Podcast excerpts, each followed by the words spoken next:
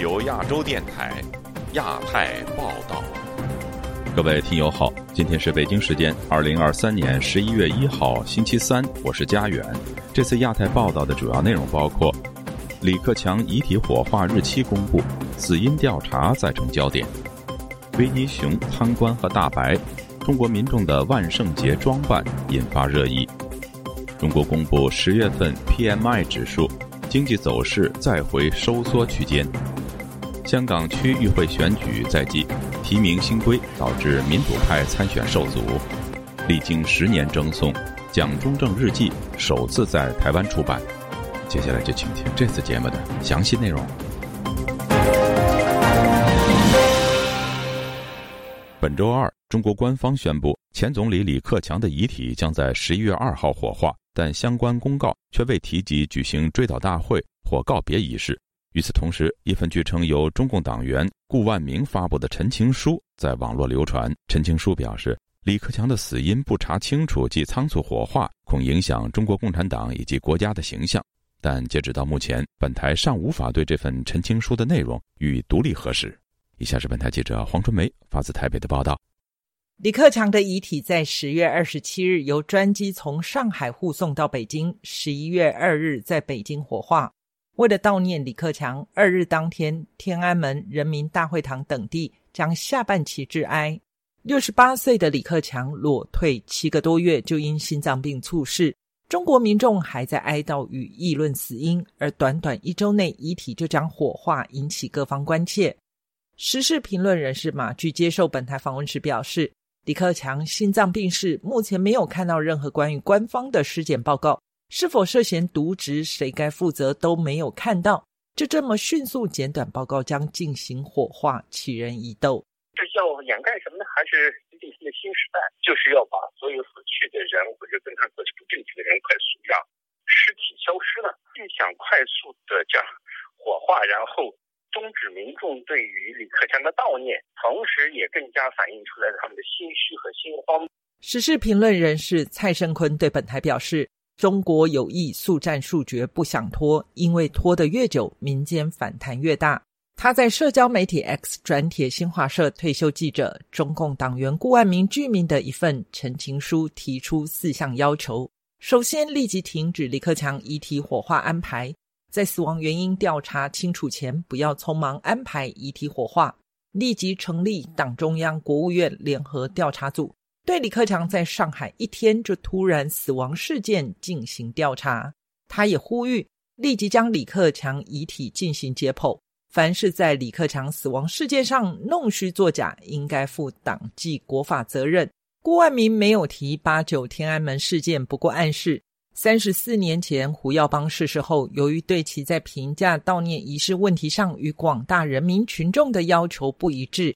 也是引发社会不稳定的因素之一。举办与李克强身份贡献相符合的追悼会，以表达大家对李克强逝世的哀悼心情。蔡胜坤指出，郭万明就算有顾忌，也愿意站出来反映民间普遍的质疑。在总是在历史的关键时刻，总是有人敢于站出来。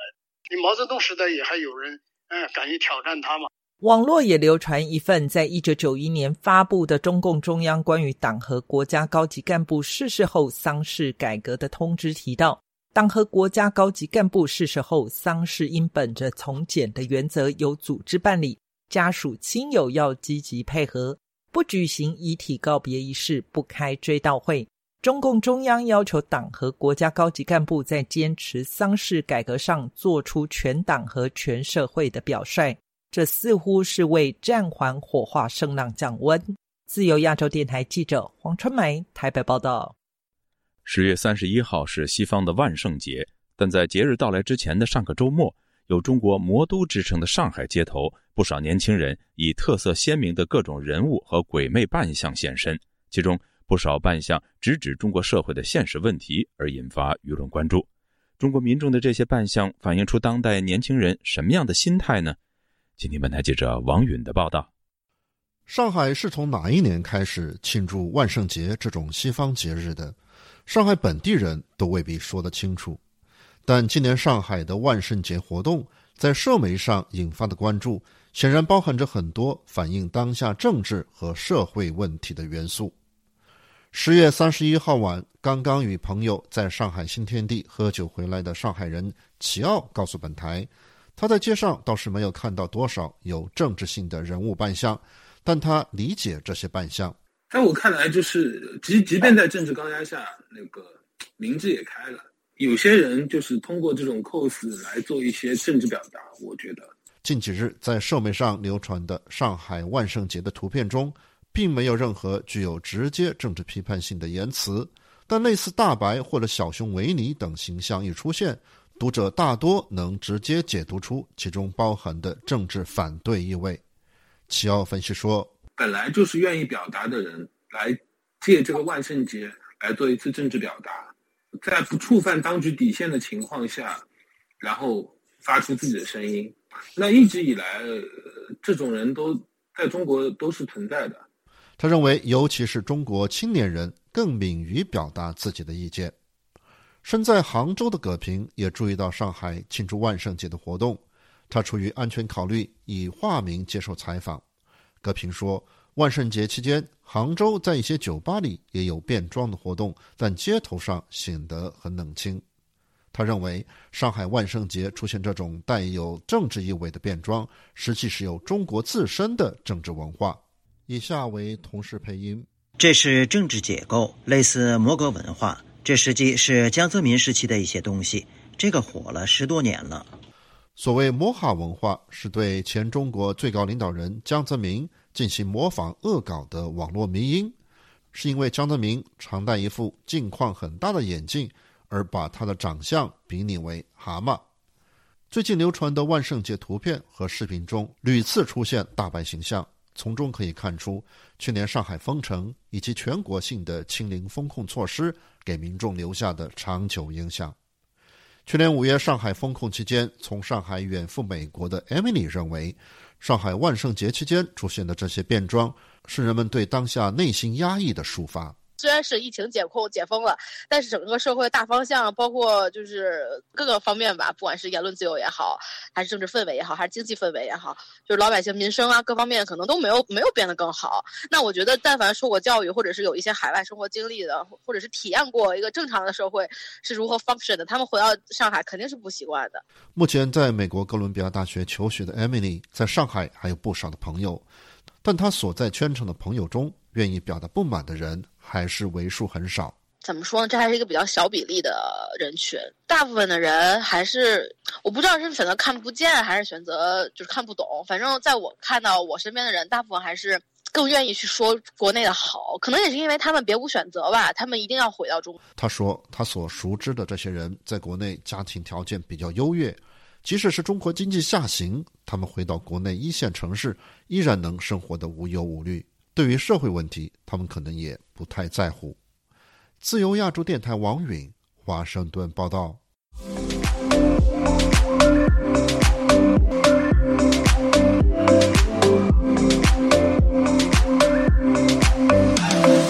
十月三十一号，中国国家统计局公布十月份制造业采购经理指数，也就是 PMI，该指数降至四十九点五，再次跌破荣枯线。中国经济从而重回收缩区间。以下是本台记者黄春梅发自台北的报道。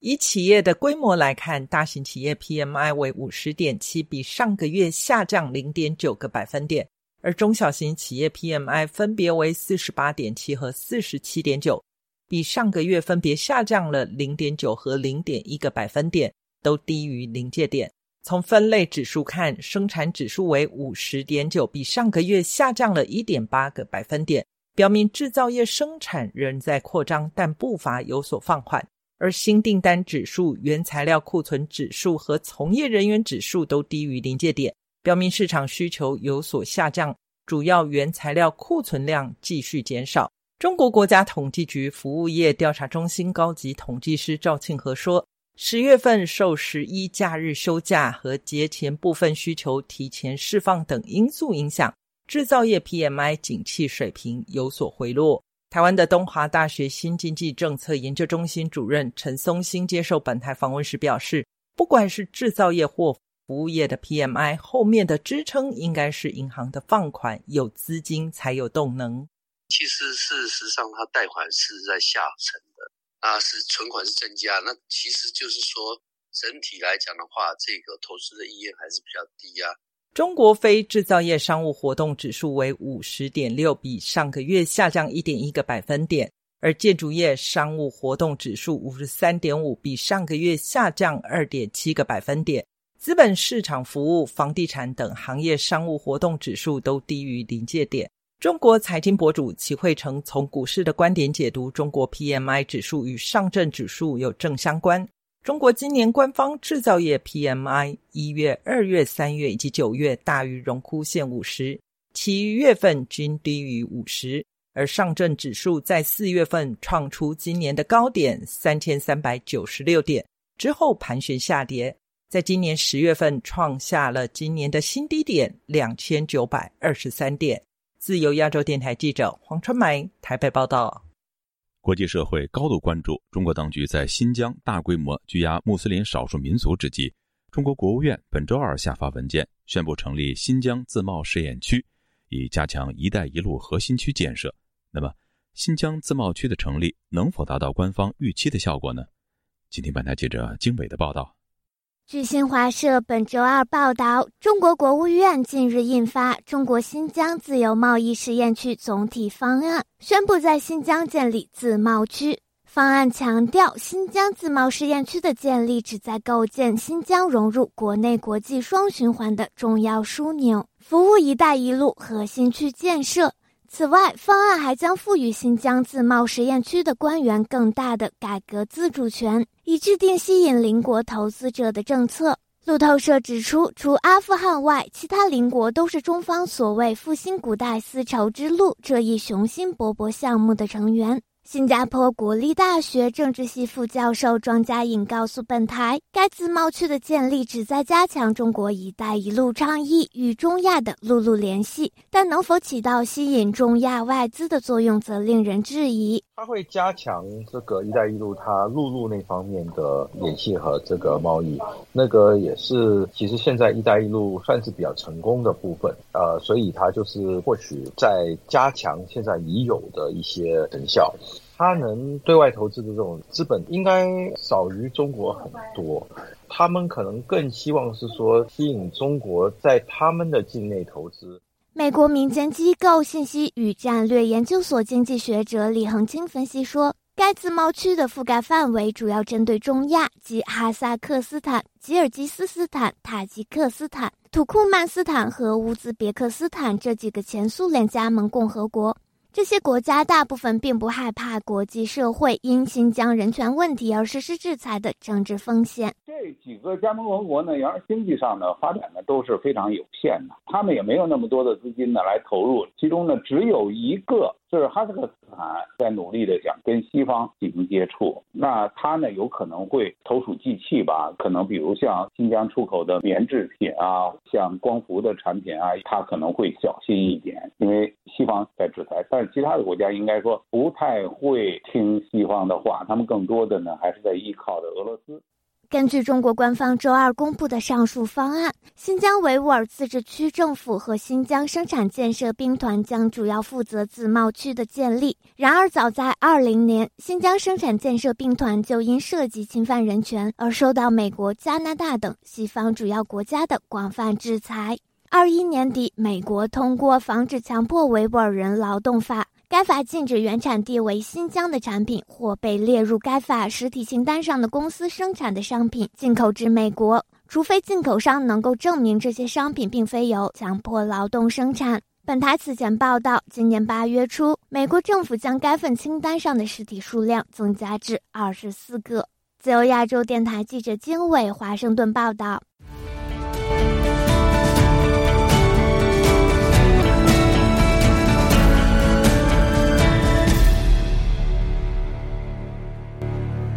香港新一届区域会选举将于十二月十号举行。北京和港府改动后的新制度，大大提高了报名参选的门槛儿。只有亲北京的政党才能够顺利通过，但民主派甚至是非建制的政团却难以被提名。原计划派六人参选的香港最大的民主派民主党，三十八年以来首次无法参选。请听本台记者陈子飞的报道。北京和港府改动后的新一届区议会选举将在十二月十日举行，提名参选期在周一完结，共有三百九十九人报名。但香港最大的民主派政党民主党原计划派六人参选，最终因为没办法取得有效提名，没法参选。港区人大代表田北辰的政团时政圆桌也遇到提名不足的情况，最后只有一人能报名参选。反观清北京的政党民建联，四十四人拿到直选报名所需要的提名，达到总议席的一半。香港特首李家超赞扬由港府委任的三个地区委员会的成员严格把关，把非爱国爱港的人士排除在选举之外。中联办主任郑燕雄在完善地区治理研讨会表示，新的制度彻底终结反中乱港分子透过选举进入治理架构，同时也清除港版言是革命的土壤，强调管制权必须要掌握在爱国者之手。如果唔系爱国者。如果不是爱国者，甚至是反中乱港分子，连参选的资格都没有。我们允许和欢迎有错失的人转变到爱国爱港立场上，但我们需要确认他没有转变，要看行动。不可能昨天还在反中乱港，今日喊两句口号就摇身一变成爱国者。曾担任民主党三届区议员的许志峰，对于民主党没办法再参选感到可悲，形容区议会不仅是从政者的入门阶梯，也有很强烈的民意授权和政治能量。这是封杀民主派和非建制政团参选，反映新的制度下不够红，不能参选的事实。温和建制派觉得自己系我国者，今次已经都入唔到这次看到连温和建制派自视做爱国者的人，也拿不到提名参选。反映建制派当中的人也要斗左斗深蓝，才取得北京的欢心参选。在新制度下要生存，会出现极端民粹主义，凸显香港民主大倒退的极端程度。香港区议员海外网络成员叶景龙表示，区议会是香港最接地气的议会，在政治和民生议题上发挥为市民发声的功能。认为这一次彻底把民主派的声音清零。使区议会失去了代表民意的功能，只留下框架，被政府利用伪造民意。港共政权很明显的就是要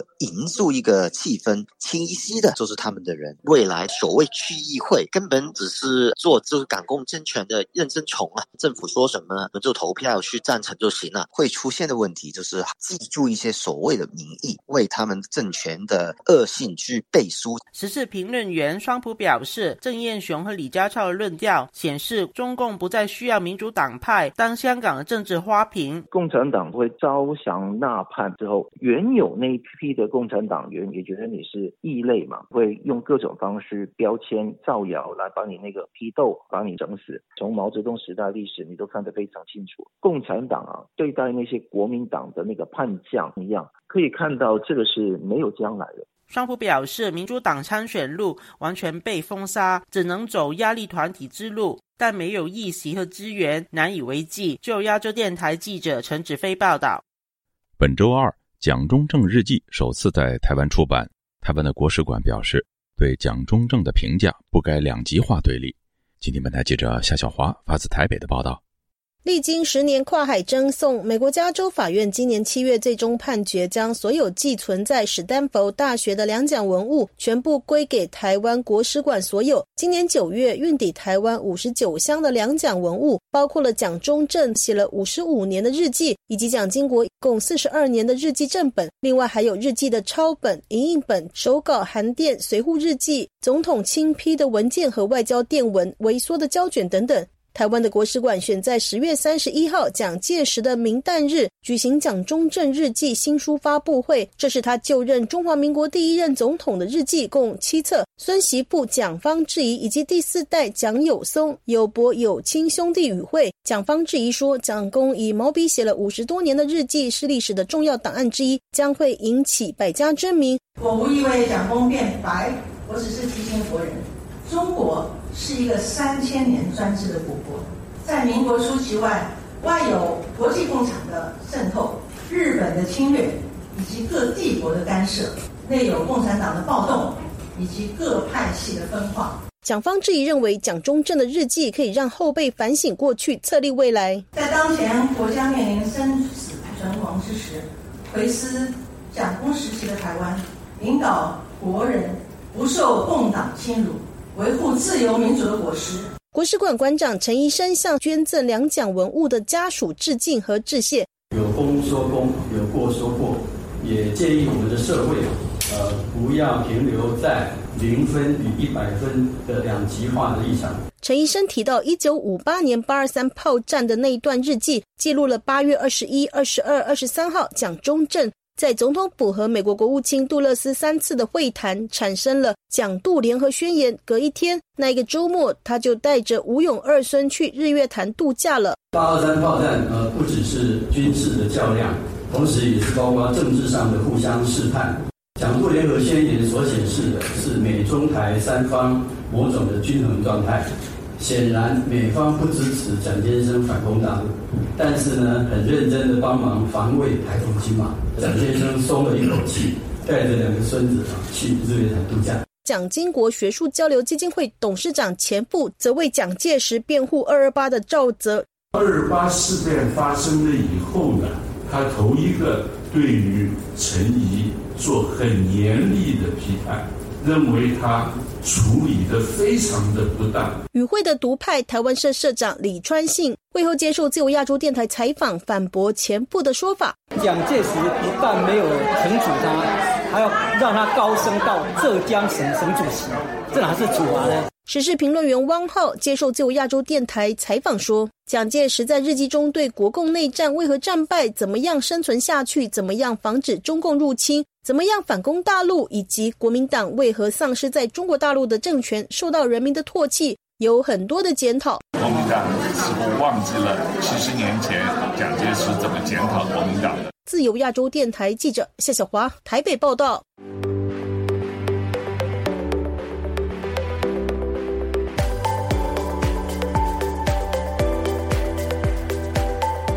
随着俄乌战争以及哈以交火，国际范围的冲突以及争端四起。与此同时，台湾2024年总统大选临近，各界瞩目的所谓“习拜会”也有望在十一月份在美国登场。在纷争不止的国际形势中，美中两国间的军事互动则格外引人关注。以下是本台记者唐媛媛的报道。本周一，中共中央军委副主席张又侠在北京香山论坛上强硬警告：台湾是中国核心利益的核心，无论谁想把台湾以任何形式从中国分裂出去，中国军队都绝不答应，绝不手软。同时，他还影射美国透过提供台湾军事援助制造混乱，在重大敏感问题上进行挑衅。显然，能嗅出美中之间军事火药味的，不止张又侠上述一席话。上周，美国总统拜登在记者会上对中国海警船在南海危险航行的行为提出警告。他说，过去一周，中国的船舰在南海危险并非法航行，意图干预菲律宾在其专属经济海域内的例行补给行动。任何对菲律宾飞机、船只、军队的攻击，都会触动美菲共同防御条约。本周二，美国华盛顿智库战略与国际研究中心针对美中两国间紧张的军事互动举办了研讨会，与会学者重点关注两国军方未来的走向。美国国防大学国家战略研究所中国军事事务研究中心高级研究员吴志远在会上指出，中国在南海的危险拦截行动有越来越挑衅的趋势。不过，李尚福被免职的事件其实有潜力为美中关系止跌停损创造契机。随着李尚福被消失，制裁问题就不存在了。同时，也有迹象表明，美中关系整体而言正在回暖，这对两国的军事互动是好消息。尽管张又侠在香山论坛上谈到台湾问题时，措辞很具有煽动性。但他也说，他看到美中军事互动重启的机会，所以他可能是故意表达鹰派言论，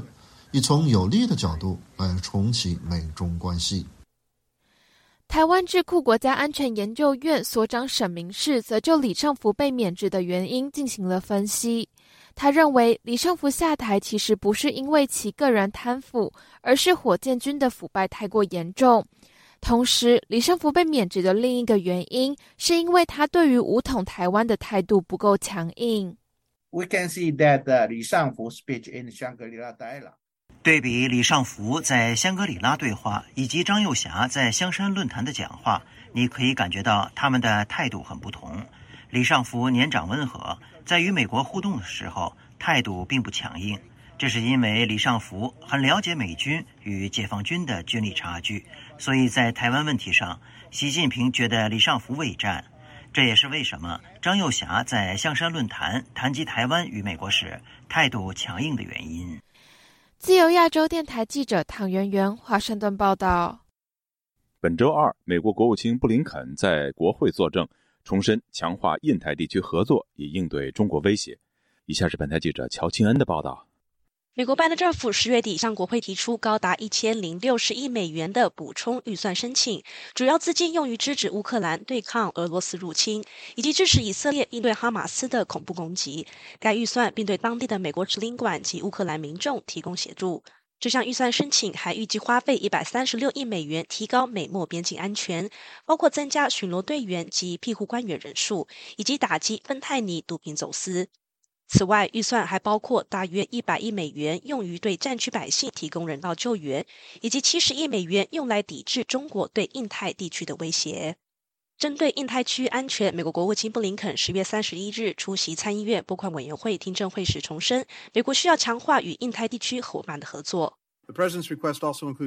面对中国金融胁迫时，我们能提供资源给世界银行及国际货币基金，让我们的发展中国家伙伴能有替代方案。这也能缓解因为乌俄战争而导致的粮食及国安危机，避免影响到那些最脆弱的国家和地区。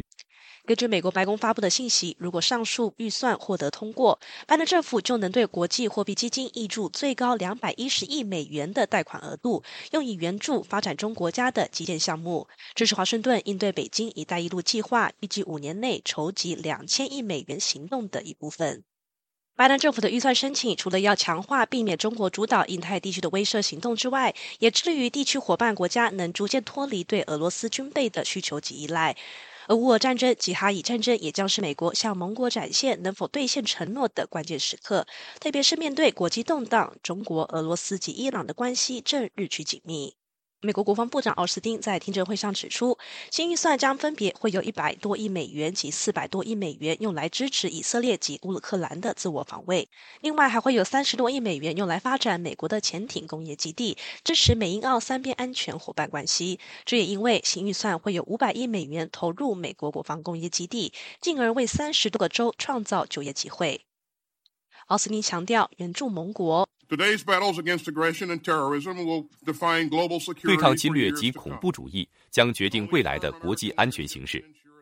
而有力的美国领导才能确保暴君暴徒及恐怖分子不敢再发动更多侵略或暴行。